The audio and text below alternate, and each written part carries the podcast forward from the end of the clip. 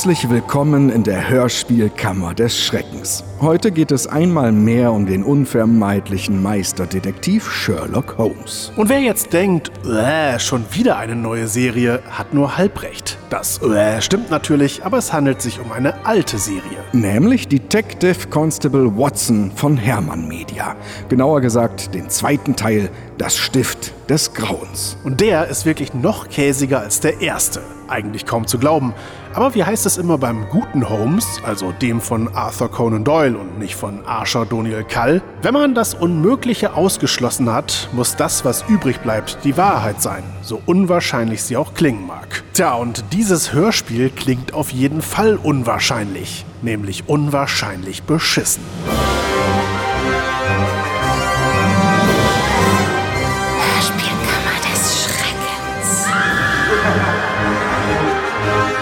Und mit Michael Eickhorst und Dennis Rohling.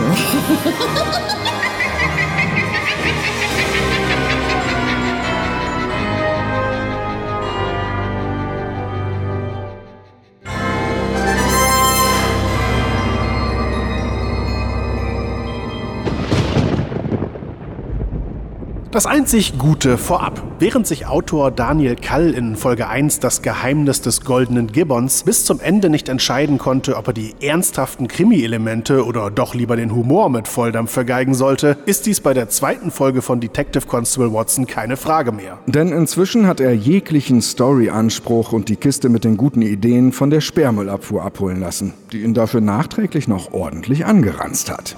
Jetzt pass mal auf, Kacke. Weißt du, wir kommen hier von JWD, ne? Ganz weit draußen, ah? Und das ist bei dem ganzen Verkehr echt kein Genuss, du Flitzpiepe. Die ganze Jolt-Else, alle dicht, wa? Weißt du eigentlich, wie so ein Müllwagen duftet? Und dann biegen wir um die Ecke und sehen hier so ein lüttet Häufchen Elend, ey. So ja zwei, wenn wir dein angemeldetes Sperrjut noch drauf rechnen, wa? Hör mal, Molleken doof. Für dit bisschen Scheiß machst du Appelfatzke hier so'n Schissler Weng. Weißt du, wie dit geht, du Piesepampel? Du kommst in ne Botten, packst dit ganze hier Lumpe und galoppierst auf denen hier Brüder Benecke rüber in ihr kachelten Salon und klopfst dit so, wie is rin ins Klo, ey. Zweimal spülen und gut is Atze. Verstanden, Backpfeifen, ihr Sicht? Falls nicht, gibt's beim nächsten Mal dresche Sperrmüllerinnenart, wenn du verstehst. Nee, ey, der letzte Fürst vom Kiez hier, Keule. Dolikowski, ey. Du Pfeifenwitz. Für nischt und wieder nischt. Mann, Mann, Mann, da kriegst du doch Flitzekacke, wa? Macht Professor Dr. Hanne Fatzke so einen Aufstand wegen zwei Fitzelchen Rotz. Und in der darauffolgenden Nacht streunerte er in Berlin herum und durchwühlte die Mülltonnen vor den Häusern von Rainer Brandt und Dieter Hallervorden auf der Suche nach abgelaufenen, aber in seinen Augen noch verwertbaren Pointen. Und ich sag mal so, er hat Beute gemacht. Offensichtlich hatten beide Herren erst tagsüber groß reine machen im Qualitätssetzkasten. Da wurde wirklich alles entsorgt, was einem vor Fremdscham und unangenehmer Berührtheit die Darmzotten aufstellte. Schön für Brandt und Hallervorden, scheiße für uns. Denn in dem heutigen unschönen Hörspiel gibt es nicht die Spur eines sinnvollen Falles. Dafür wimmelt es nur so von Klamauk, Wortspielen und grauenhaft gammeligen Running Gags. Und wimmeln ist definitiv das richtige Wort. Denn als Hörer möchte man umgehend den Kammerjäger rufen, damit diese humoristische Karlauer Plage professionell bekämpft wird. Wir erinnern uns, wenn auch ungern. Die Serie handelt von Detective Constable Sherlock Watson, der in der kleinen Ortschaft Windmill Marble Cove Verbrechen aufklärt. Er wohnt bei seiner Mutter, die gleichzeitig seine Vorgesetzte ist. Und die, gelobt sei der Herr, in dieser Folge nicht ein einziges Mal zu hören ist.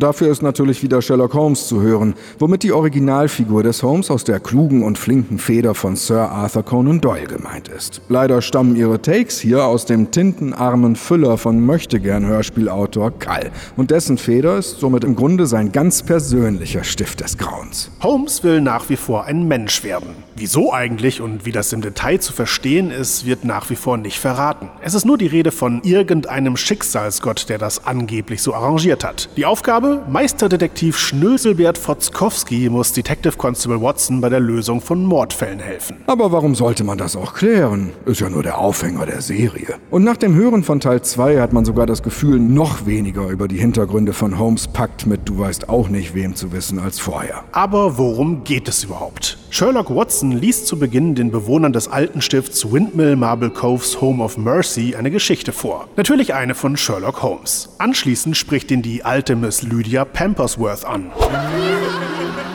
Sie behauptet, dass einer der Patienten, ein Captain Humble Pumble, im Heim ermordet wurde. Watson glaubt ihr nicht, aber der Holmes in seinem Kopf meint, dass doch was dran sein könnte. Mithilfe der Polizistin Ananas Sweetheart ja doch, findet Watson mehr über das Stift heraus. Auch über die Oberschwester Agathe Lockdown Upper Prest, den deutschen Arzt Dr. Adolf Schreck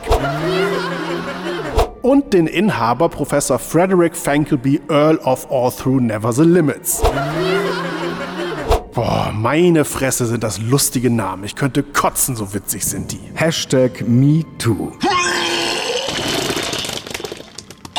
Watson führt ein Gespräch mit Schreck, recherchiert nochmal mit Miss Sweetheart, kehrt ins Altenstift zurück und entdeckt einen Geheimgang zu einem alten Turm. Darin findet er den halbtoten Frederick. Und passend zum Showdown kommen Schreck und Schwester Agathe angewalzt. Wir erfahren, dass sie die Nachkommen irgendeiner deutschen Nazi-Sippe sind, an einem Rezept für die Unsterblichkeit arbeiten und dazu das Stift missbrauchen. Und als sie vollkommen abdrehen, erschießt Watson beide und aus Versehen auch den Professor. Ende des Hörspiels. Und wer Erfahrungen mit Samuel Hahnemanns Homöopathielehre hat, der entdeckt vielleicht sogar die Beiträge des Sherlock Holmes zur Aufklärung dieses Falls. Wissenschaftlich nicht mehr belegbar, aber offensichtlich trotzdem wirksam, denn am Ende wird der Fall gelöst. Ja, der Glaube versetzt Berge. Wäre allerdings schöner, wenn es den Glauben des Hörers an ein gutes Hörspiel aktivieren würde und nicht bloß Daniel Kalls Glauben an sein nicht erkennbares Kicher Kicher-Schreibtalent. Aber Hauptsache Holmes nervt in einer Tour rum und nölt Watson die Ohren voll.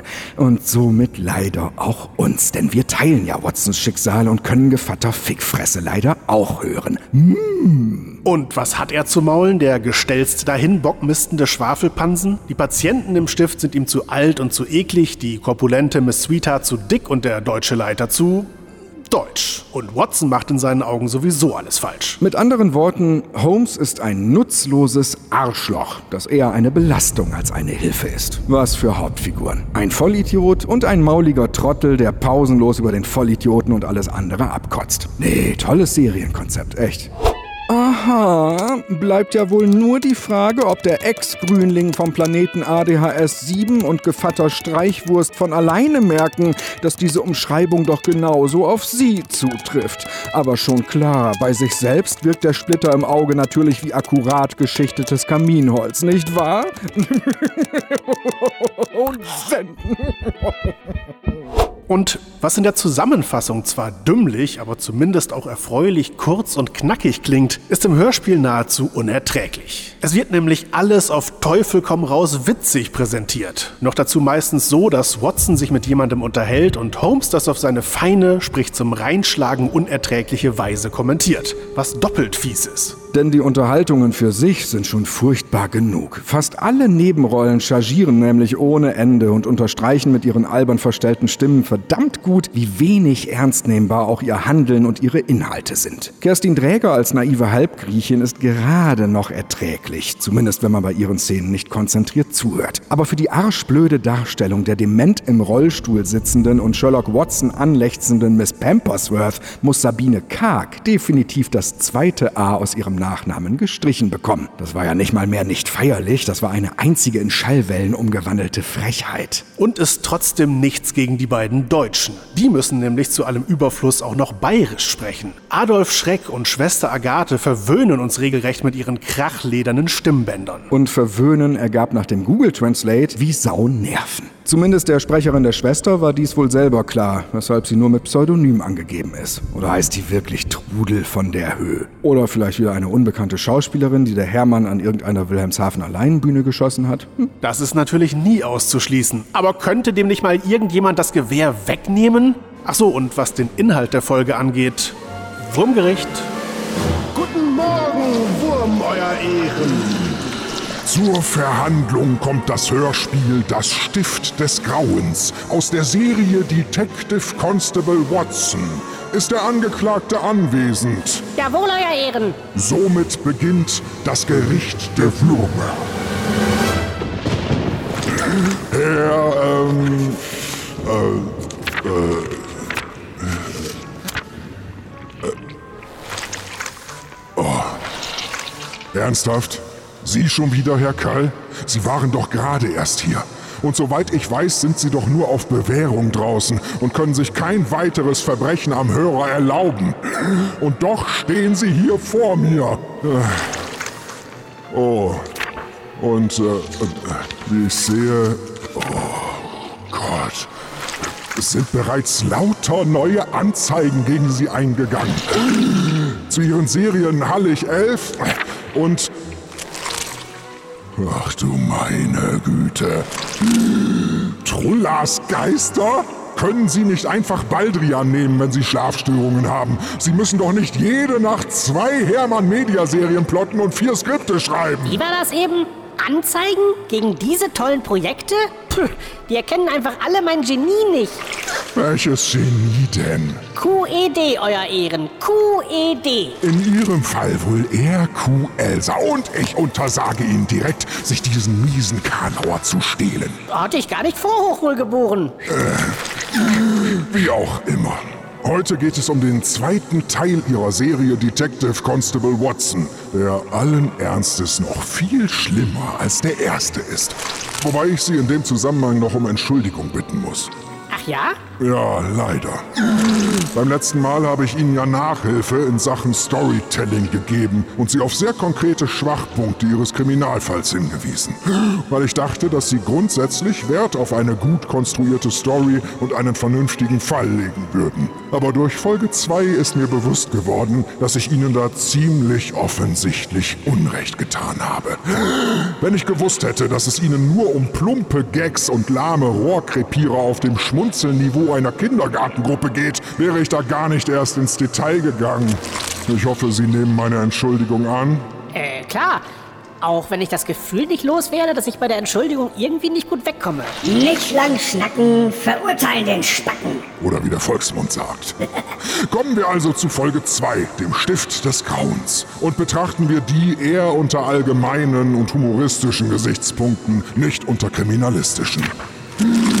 Das Hörspiel beginnt damit, dass Sherlock Watson in einem alten Stift eine Art Lesung veranstaltet. Er liest den Bewohnern eine Geschichte von Sherlock Holmes vor. Unter anderem heißt es in der Geschichte, Während der gute Dr. Watson rief, was soll das?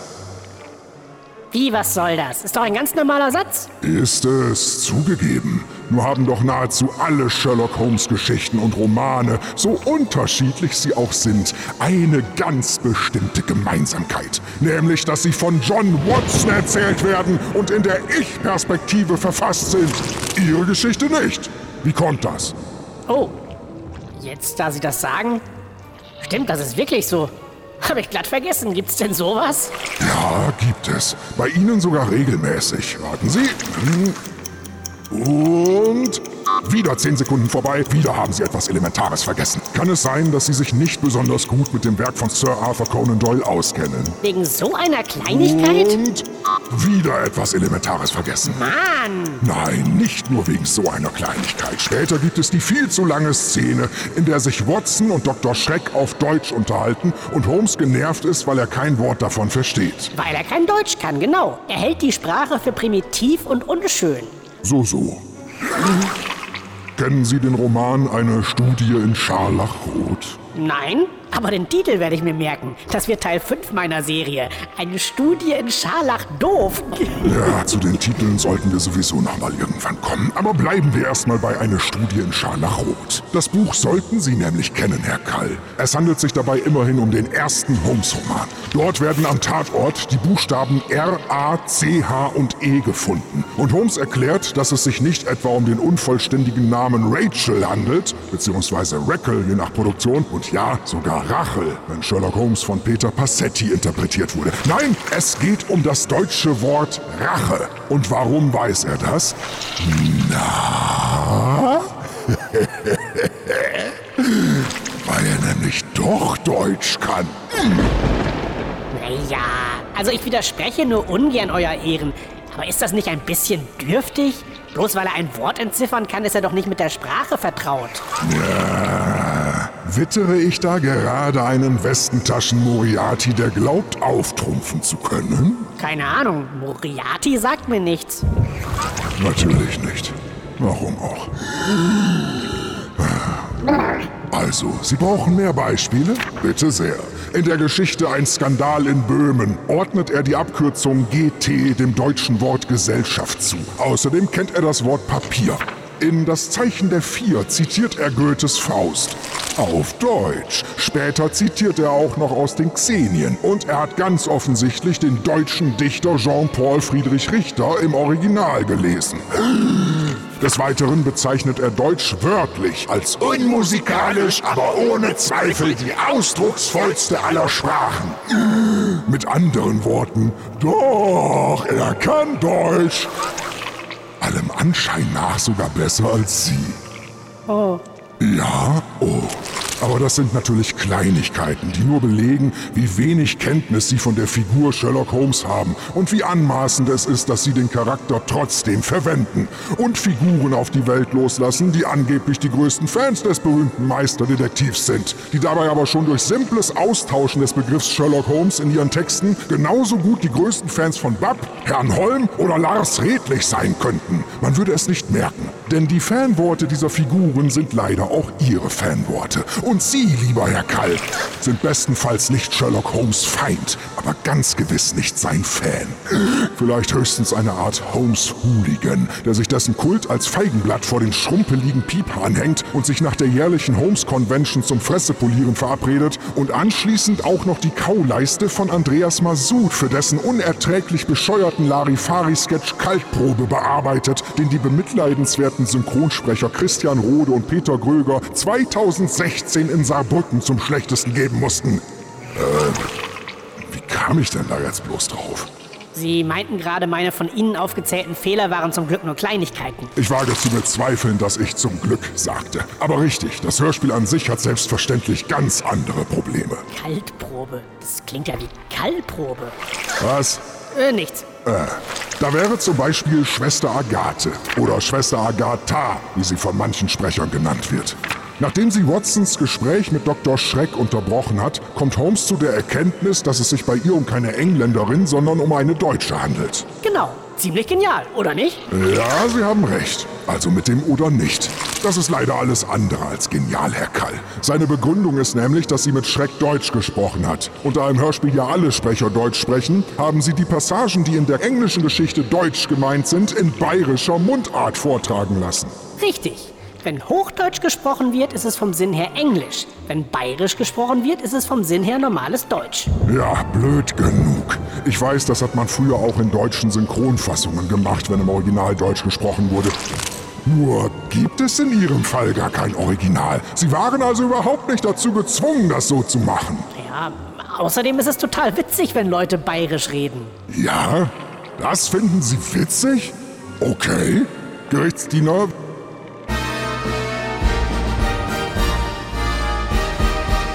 Mm-hmm. Ihre doofe Idee mit am Bayerisch ist die Art Notlösung, die Gott deswegen zum Zuge kommt, weil sie selber neben der Notlösung völlig umständlich die zugrunde liegend Not verursacht haben. Quasi via der Feuerwehrmo, dessen Notlösung des Löschen ist, da aber eine halbe Stunde vorher selber den Brand gelegt hat, um mal wieder mit der Notlösung euch hält, um die Eck zu erkennen. Sie sind kein Notlöser, Herr Kall. Sie sind ein Notauslöser, ein Brandbeschleuniger, ein belletristischer Brandstifter. Des sonst hätten Sie das nicht anders lösen können. Zum Beispiel mit einer anderen Nationalität. Das grässliche Gerede versteht doch entweder kein Mensch oder es macht aggressiv fix. So blöd kann doch einer Alor gar nicht sein, dass er denkt, dass das gute Idee sein kann, wenn ihn am Hörspul nur dazu am vom Kini des Nixkönnens Carsten Hermo so blöd gequatscht wird. Aber euer Bazi-Ehren, dann hätte ich doch den ganzen Fall ändern müssen. Das sind ja die Nachkommen von Nazis, die selbst vom rechten Gedankengut besessen sind und Adolf Hitler klonen wollen. Herr Kall, Hören Sie sich eigentlich manchmal selbst zu? Ja, fast nur. Wieso? Weil Ihre Begründung, weshalb Sie das angeblich so machen mussten, in Wirklichkeit die perfekte Begründung ist, weshalb Sie es auf keinen Fall so machen sollten. Die Hörer wären Ihnen doch dankbar gewesen, wenn Sie den ganzen Nazi-Quatsch weggelassen hätten. Die hätten Ihnen die Füße geküsst. Ah, Aber lassen wir das. Sie haben es so gemacht und so müssen wir nun mit dem Bayerischen leben. Und Sherlocks Erkenntnis beruht also darauf, Äh, dass... Sherlock Holmes oder Sherlock Watson? Holmes. Seine Erkenntnis beruht darauf, dass die Schwester mit Schreck Deutsch gesprochen hat. Nur, sie spricht doch die ganze Zeit Deutsch. Nee, eben nicht. Das heißt ja, Deutsch, aber nicht bayerisch. Doch, sie spricht bereits bei ihrem ersten Satz bayerisch und als Hörer denkt man sofort, dass es sich somit um eine Deutsche handeln muss. Das heißt, genau genommen denkt man, Wieso spricht die denn mit Dialekt? Soll das witzig sein? Oder ist dem Hermann da mal wieder die Rübe durchgeknallt? Das war doch schon bei seinen ersten Holmes-Hörspielen peinlich, als diverse Charaktere stark Berlinert haben. Nein, Euer Ehren, Sie irren sich. Also nicht mit den Holmes-Hörspielen, das war wirklich peinlich. Aber hier spricht die Schwester erst Hochdeutsch und dann mit dem Doktor Bayerisch. Vielleicht verwechseln Sie gerade mit bayerischem Dialekt Hochdeutsch reden und Bayerisch reden. was? Na, ist doch ganz einfach. Wenn Schwester Agathe bayerisch redet, steht das für deutsche Sprache in England. Und wenn Schwester Agatha Hochdeutsch mit bayerischem Dialekt redet, dann steht das für Englisch in England, aber mit deutschem Akzent. Was sagen Sie? Also zuallererst, dass nicht einmal Sie in der Lage sind, den Namen Schwester Agathe gleich auszusprechen. Gratulation. In Ihnen steckt ein echtes Hermann Media Sprechertalent. Und jetzt zu Ihrer Erklärung. Ich soll also als Hörer permanent Folgendes auf dem Schirm haben. Hochdeutsch im Hörspiel gleich Landessprache ohne Akzent. Bayerische Mundart im Hörspiel gleich Fremdsprache. Deutsch mit bayerischem Dialekt im Hörspiel gleich Landessprache mit ausländischem Akzent. Ja klar, genauso, Euer Ehren. Das äh, kommt Ihnen selbst in dieser Zusammenfassung nicht reichlich konfus und ablenkend vor? Doch, Wie doch? doch, kommt es. Ja, und warum haben Sie es dann trotzdem so gemacht? Ja, also erstmal, so am Stück wie Sie gerade habe ich das natürlich nicht durchdacht. Warum auch? Da würde einem doch das Gehirn wehtun. Unglaublich. Außerdem, der Hörer soll doch gefordert werden. Das hören wir rechtschaffenen Hörspielmacher doch permanent. Unter anderem hier bei Ihnen. Jetzt macht man mal ein Hörspiel, bei dem der Hörer aufpassen muss und das ist auch wieder nicht richtig? Armes Deutschland, kann ich da nur sagen. Armes Deutschland. Also, erstens ruft wirklich keine Menschenseele nach noch konfuseren Produktionen als denen, die jetzt schon wöchentlich erscheinen. Zweitens, der Hörer wird sich herzlich dafür bedanken, dass er das Hörspiel nur dann komplett verstehen wird, wenn er sich ihre hanebüchene X ist Y, wenn Z Föhn ist Erklärung mit verschiedenen Stiftfarben an die Wand seiner Gummizelle malt. Ja, dafür müsste er aber... Drittens, die Freude dürfte ungefähr so sein wie bei König Artus, der sich zu Weihnachten den heiligen Gral wünscht und stattdessen Socken bekommt. Und viertens, niemand hat etwas gegen pfiffige Merkmale, um Verwirrungen zu vermeiden. Ihre Aktion hier entspricht aber quasi einer Fußballmannschaft, die im Training gegeneinander spielt und deren eine Hälfte sich zur besseren Unterscheidbarkeit das Gesicht mit Hundekot einreibt. Kann man machen, ist aber krank! Warum denn? Gibt es keine Scherpen mehr im Vereinsheim? Bayerisch im England-Hörspiel, pfui Teufel! Einfach nur ekelhaft und deplatziert, so ein Dreck! Eu- Euer Ehren, ich bin fassungslos.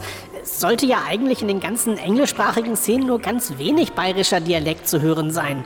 Aber das hat Carsten Hermann wohl nicht geschnallt. Mann, kann er denn gar nichts? Na also, endlich haben Sie es verstanden, Herr Kall.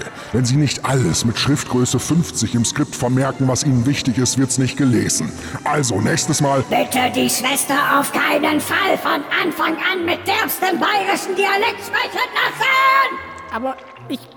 Naja, ich wusste doch nicht. Das ist doch mit das Erste, was man in der Hörspielbranche lernt. Wenn du für den Hermann schreibst, baue um Himmels Willen nix ein, das nicht zu 100% narrensicher und unkaputtbar ist. Verzichte auf alles, was von einem auch nur minimalen Textverständnis abhängt. Aber ich dachte, sowas erarbeiten die Sprecher mit der Regie.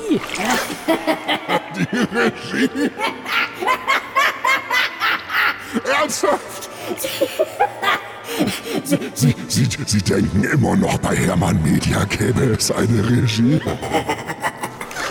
Und Sie glauben dann sicher auch an den Weihnachtsmann und den Osterhasen. Oh, Herr Kall, gehen Sie nachher besser zügig zum Zahnarzt und lassen Sie sich alle Zähne entfernen. Wenn Sie die heute Abend unter Ihr Kopfkissen legen, legt die Zahnfee Ihnen bestimmt zur Belohnung ein neues Skript hin. Meine Güte, die ganzen genialen Szenen im Eimer. Keine Regie. Na ja, Herr Kall, beruhigen Sie sich. Carsten Hermann hat ja nur das halbe Hörspiel versaubeutelt. Ja? Ja, die andere Hälfte haben Sie ganz alleine zerstört. Da müssen wir nur bei der Szene mit Dr. Schreck bleiben. Watson spricht dort mit Schreck auf Bayerisch, also Deutsch, weil er das offenbar im Gegensatz zu Holmes beherrscht. Leider wissen wir nicht, warum Schreck nicht einfach auf Englisch mit ihm redet, was er nach all den Jahrzehnten in England und als Leiter eines Altenstifts sicherlich können wird. Aber gut, dadurch, dass Watson sich auf die Sprache und die sonstigen Gewohnheiten des Deutschen einlässt, hat er dann... Fettiges Zeug essen, Bier trinken und lauthals rülpsen. Genau, das hätte ich jetzt gnädig verschwiegen. Aber gut, wenn Sie diese Peinlichkeiten ergänzen wollen, bitte. Dadurch, dass er sich darauf einlässt, hofft er, das Vertrauen des Doktors zu gewinnen und womöglich Dinge zu erfahren, die ihm sonst verborgen geblieben wären. Richtig. Ja, schauen Sie mal, Sie verstehen das. Ich verstehe das. Und ich bin sicher, auch jeder einigermaßen intelligente Hörspielhörer versteht das. Also jeder 15. Seltsamerweise gibt es in Ihrem Plot allerdings eine Person, die das nicht versteht. Und zwar ums Verrecken nicht. Nämlich Sherlock Holmes. Er labert permanent dazwischen. Und er echauffiert sich, dass Watson eine Sprache verwendet, die er angeblich nicht beherrscht. Frage.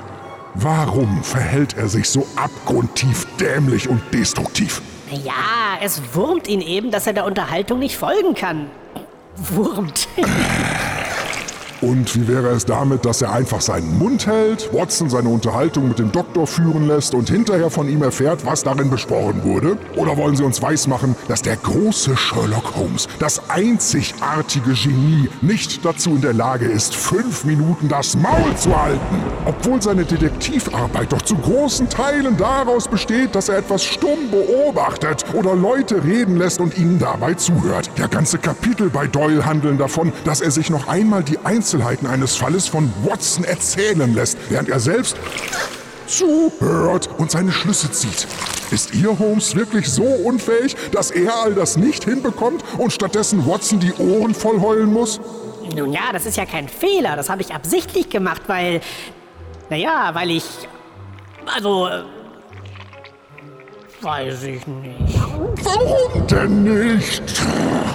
Selbst wenn Holmes kein Wort versteht, kann er doch davon ausgehen, dass Watson da auf etwas hinaus will. Und wenn er wirklich denkt, dass Watson zu blöd ist, um auch nur eine Minute durchs Leben zu kommen, ohne permanent zurechtgewiesen und als Volltrottel abgestempelt zu werden, dann passt es doch auch alles nicht. Denn dann würde er sich mit so jemandem keine Sekunde lang abgeben. Montezumas Rachegott hin oder her.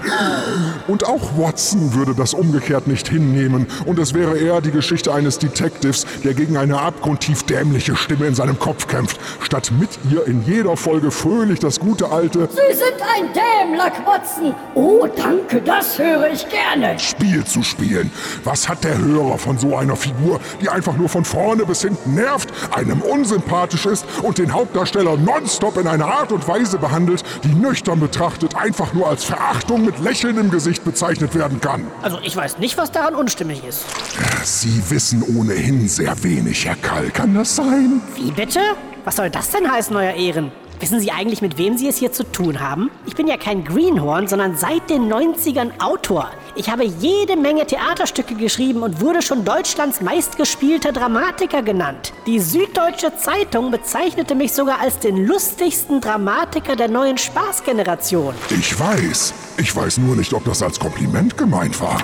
Und sie galten auch als Schnellschreiber, der ein Stück nach dem anderen rausrömerte und dabei weniger auf Tiefsinn als auf simplen Klamauk setzte. Äh, äh, äh, Ah, die Taz bezeichnete ihren Stil als Boulevard für die 90er. und Pensionsschöller für das Zeitalter des Laptops und der Wiedervereinigung. und das war sicher kein Kompliment. Weiß man's? Ahnt man.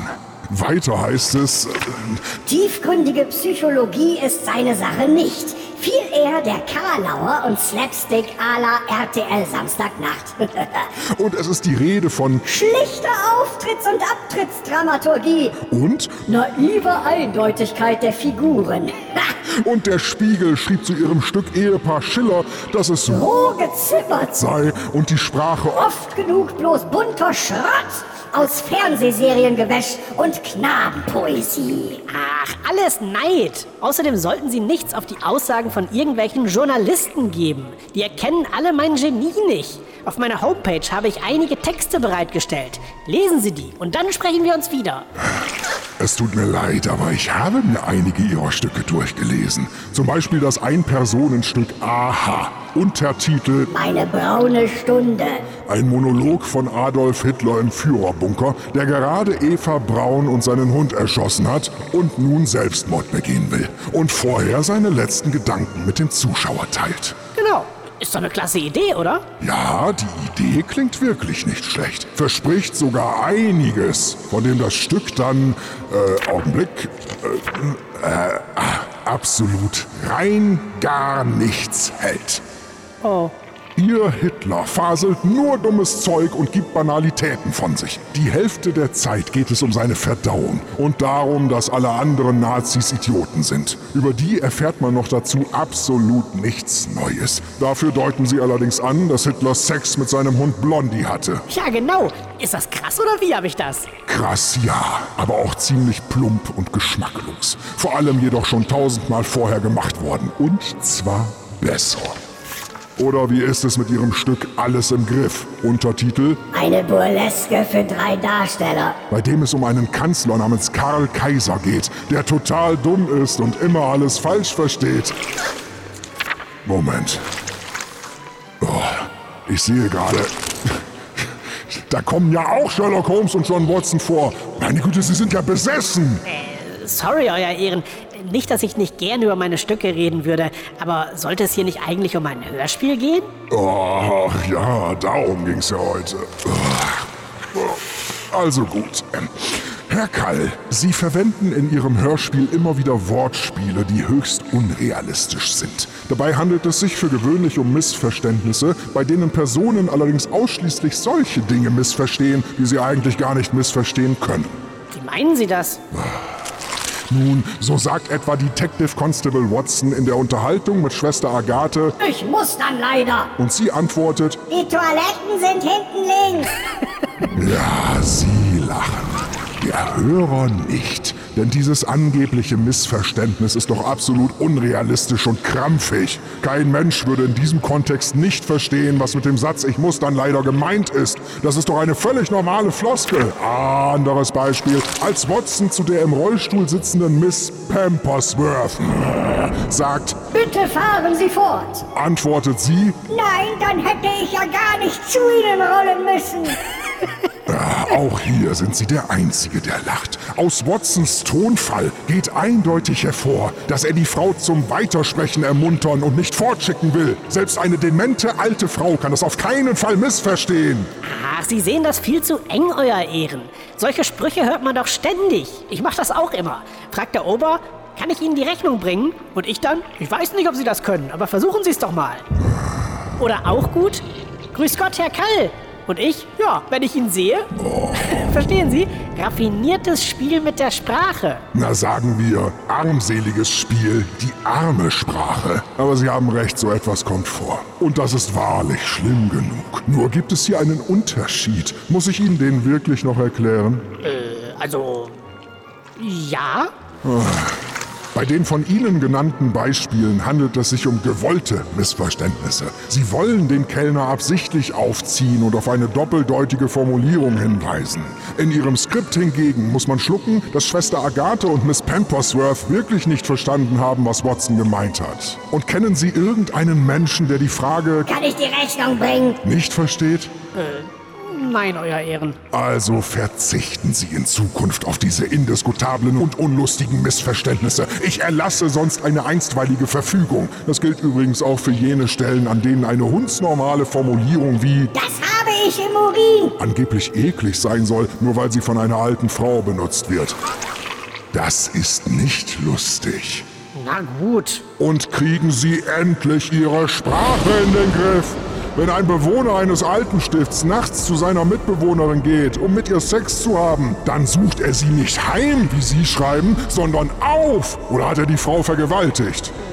Nee, die hatten das schon verabredet. Eben. Und wieso sprechen alle Leute von Miss Pampersworth, obwohl die Frau laut eigener Aussage verheiratet war? Miss heißen nur unverheiratete Frauen. Verheiratete, geschiedene oder verwitwete Frauen heißen Mrs. Mrs. Ist das denn so schwer, Herr Kall? Ja, da hätte ich doch recherchieren müssen. Schreiben Sie dem Hermann mal so schnell drei neue Serien. Da haben Sie auch keine Zeit für sowas. Richtig, aber ich kenne eine ausgezeichnete Alternative. Ach ja? Und welche?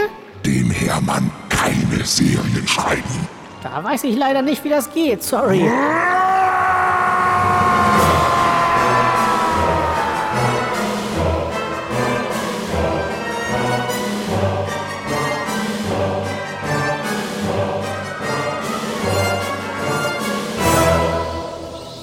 So viel dazu.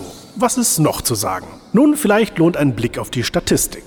Eines der Stilmittel, die wir in Folge 1 kritisiert haben, ist ja dieses wiederkehrende Element, dass Watson auf etwas laut antwortet, das Holmes nur in seinem Kopf gesagt hat. Und Watsons Reaktionen auf Holmes Stimme im Kopf beziehen andere im Raum dann auf sich. Obwohl es meistens unglaubwürdig ist und auch keine Konsequenzen hat. Die anderen sind schlimmstenfalls leicht irritiert, statt Watson für den kompletten Vollidioten zu halten, der er hier leider ist. Und man sollte doch meinen, dass besagter Watson diese töffeligen Antworten irgendwann abstellen würde. Und? Macht er das? Nee, im Gegenteil. Dr. Kali Halbgari findet das Stilmittel wohl dermaßen witzig, dass er ums Verrecken nicht darauf verzichten will. Und so zieht er es auch in dieser Folge gnadenlos durch. Immer wieder kommt es zu Watsons sinnfreien Reaktionen auf die Stimme im Kopf, nebst entsprechender bräsiger Missverständnisse durch Dritte, die sich angesprochen fühlen. Und zwar insgesamt 17 Mal. 17 Mal!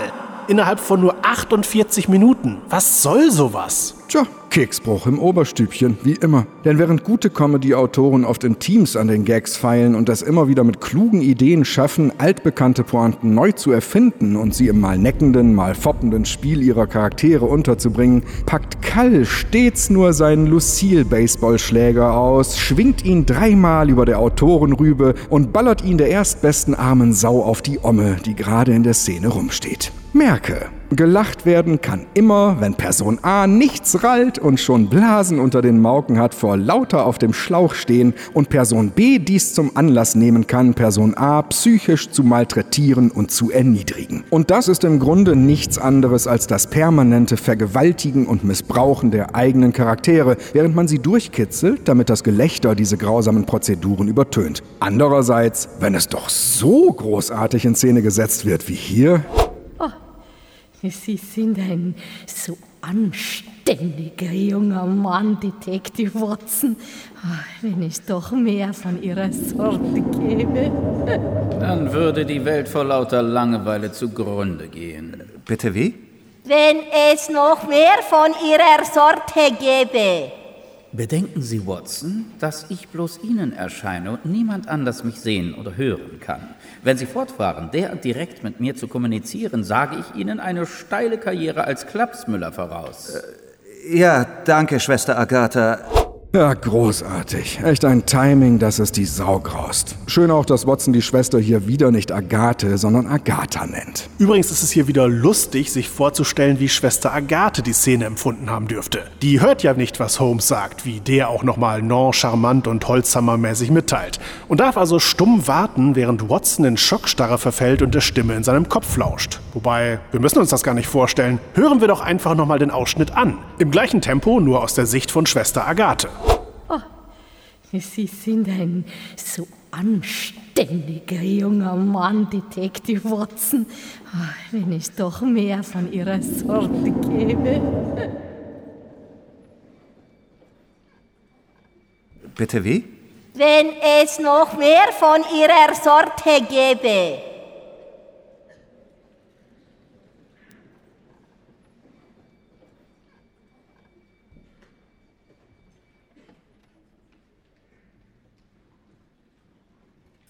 Ja, danke, Schwester Agatha.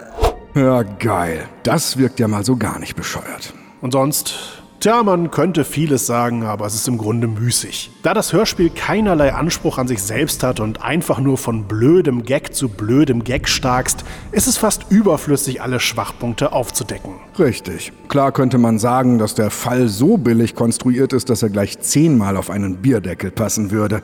Auch könnte man darauf hinweisen, dass es bis zum Schluss keine Beweise für den angeblichen Mord an dem Alten gegeben hat und dass Watson die Verbrecher niemals überführt hätte, wenn die nicht ohne Not alles von selbst gestanden hätten. Und es ihm auch sonst geradezu lächerlich leicht gemacht haben. Sie kaschieren nicht, dass es sich bei ihnen um Deutsche handelt und Schreck nimmt sogar den Namen seines Nazi-Großvaters an. Und wieso hat die Engländerin, deren Identität die deutsche Veronika Feucht...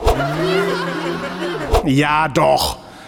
Veronika Feucht angenommen hat, eigentlich den deutschen Vornamen Agathe gehabt. Man könnte auch thematisieren, dass ein Polizist, der wie Watson alle Verdächtigen und einen harmlosen alten Mann erschießt, im echten Leben wohl nicht wie hier eine Ehrenmedaille bekommen würde, sondern ein langwieriges Verfahren. Und man könnte sich fragen, wieso ein modernes Altenstift überhaupt einen Turm mit einem Geheimgang hat. Aber wie gesagt, da der Fall nur ein nicht mal halbherziger Aufhänger ist, kann man es auch sein lassen. Deshalb nur noch ein paar letzte Anmerkungen, die Umsetzung betreffend. Die blöden Chargen haben wir ja schon erwähnt. Praktisch alle im Hörspiel sprechen entweder dümmlich, bayerisch oder beides. Richtig. Und ansonsten sind es mal wieder die Details, die praktisch nie hinhauen.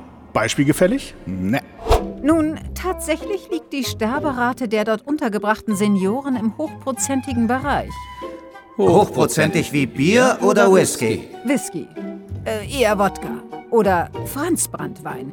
Also mal abgesehen davon, dass der Effekt, dass Holmes und Watson zur gleichen Zeit das Gleiche sagen, in dieser Folge ebenfalls bis zum Erbrechen ausgereizt wird. Was soll die Frage hochprozentig wie Bier oder Whisky? Der Alkoholgehalt der meisten Biersorten liegt bei 4,5 bis 6 Prozent. Nenn mich kleinlich, aber auf einer Skala von 1 bis 100 Prozent empfinde ich diese Werte als geradezu naja, niederprozentig. Ja, hier ist der Effekt mal wieder deutlich wichtiger als der Sinn. Der Scheißeffekt. Und dass Kerstin Dräger kurz vorher vom Windmill Mabel Coves House of Mercy spricht, statt vom Windmill Marble Coves Home of Mercy, macht die Sache irgendwie auch nicht besser. Einfach ärgerlich. Nur gilt hier wie immer bei Hermann Media, wenn wir erst mit diesen Schlampereien anfangen, wird die Kammer gar nicht fertig. Und somit brechen wir an dieser Stelle ab. Wer will sich auch noch länger mit dem Gimmel befassen? Inhaltlich gibt das Hörspiel nichts her, die Sprecher nerven ohne Ende und auch die Dialoge sind alles andere als gelungen. Stimmt, aber sag mal, sind das nicht alles Dinge, die eigentlich ins Fazit gehören? Oh, richtig. Na dann.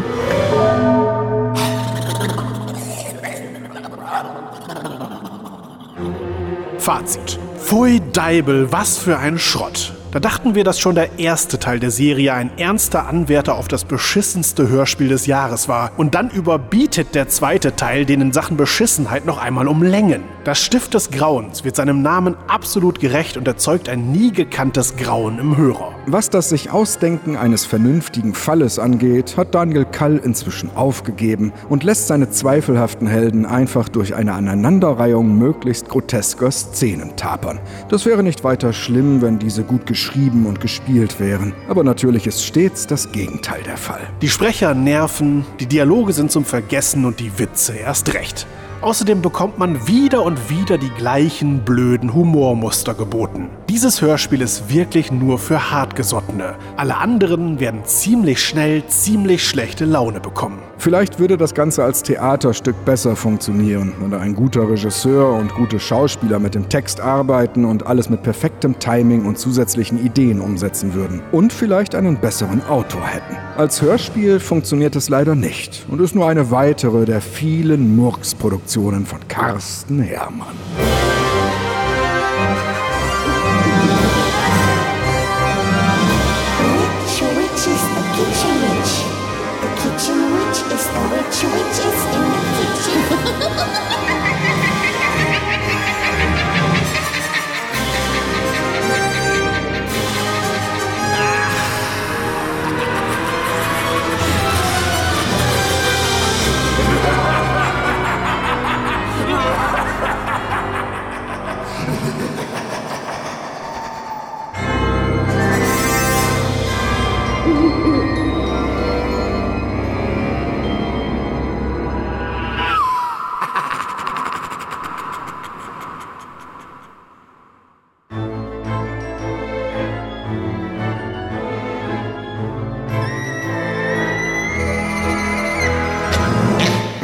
Ja, machst du ja eigentlich gerne. Gut, ich vermute, es wird nicht beim ersten Mal sitzen, aber ich mache mal eine erste Version. Also du willst sowieso erst einmal ganz durchmachen. Ich glaube ja, also um einmal in die Sprache reinzukommen. Ich merke mir einfach die paar Stellen, die noch gemacht werden müssen, wie das so meine Art ist, und dann machen wir da dann nur noch die einzelnen Worte. Watson führt ein Gespräch mit Schreck. Moment bitte. Wenn der Postmann einmal klingelt. Und wurde schon Deutschlands meistgespielter Dramatiker genannt. Die süddeutsche Zeichnung. ja. Und auch die Dialoge sind alles andere als gelungen. Ist das ein Rasenmäher eigentlich bei dir? Ja. Oh mein Gott, wie viel Rasen haben die denn alle? Tja. Die ganzen letzten Monate, weil sie nicht arbeiten konnten, haben sie alle Rasen angepflanzt. Auf dem Dach mittlerweile sind sie zugange. ja. Es ist ja noch schlimmer, es sind ja fast alle Rentner mittlerweile hier.